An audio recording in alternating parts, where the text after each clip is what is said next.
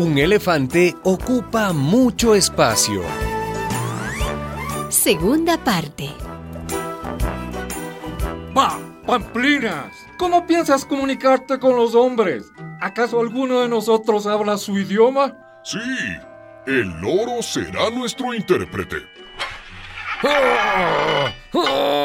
Y enroscando la trompa en los barrotes de su jaula, el elefante Víctor los dobló sin dificultad y salió afuera.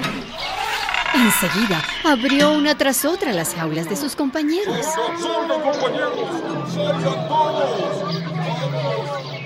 Al rato, todos los animales del circo retozaban libres, hasta el león.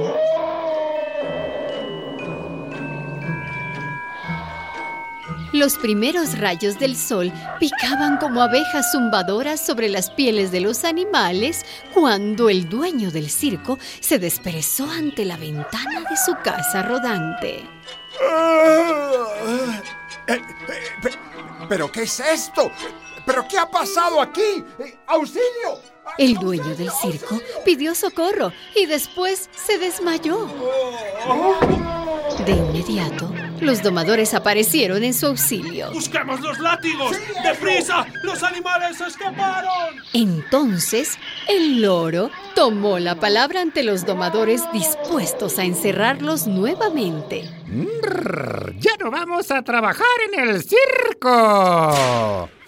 ¿Qué disparate es este? Huelga general decretada por nuestro delegado, el elefante. ¡Basta! ¡A las jaulas! ¡A las jaulas! Los látigos de los domadores silbaban amenazadoramente. ¡Ustedes a las jaulas! Gruñeron los orangutanes y allí mismo se lanzaron sobre los domadores y los encerraron. ¡Déjenme! ¡Déjenme! ¡Suéltenme! ¿Qué hacen? Pataleando furioso, el dueño del circo fue el que más resistencia opuso. ¡Sáquenme de aquí! ¡Por favor, sáquenme de aquí! Por fin, también él miraba correr el tiempo detrás de los barrotes. La gente que esa tarde se aglomeró delante de las boleterías las encontró cerradas por grandes carteles que anunciaban Circo tomado por los trabajadores. Huelga general de animales. Entre tanto, Víctor y sus compañeros trataban de adiestrar a los hombres. Caminen en cuatro patas y luego salten a través de estos aros de fuego. Mantengan el equilibrio apoyado sobre sus cabezas.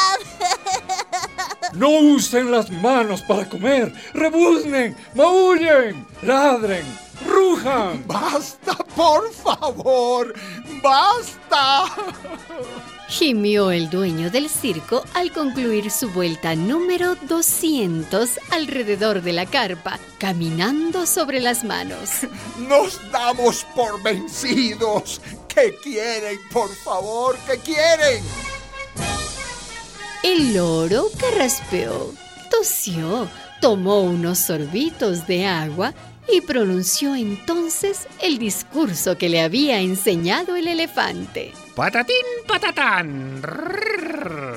O nos envían de regreso a nuestras selvas o... ¿O qué? Hoy inauguramos el primer circo de hombres animalizados para diversión de todos los gatos y perros del vecindario.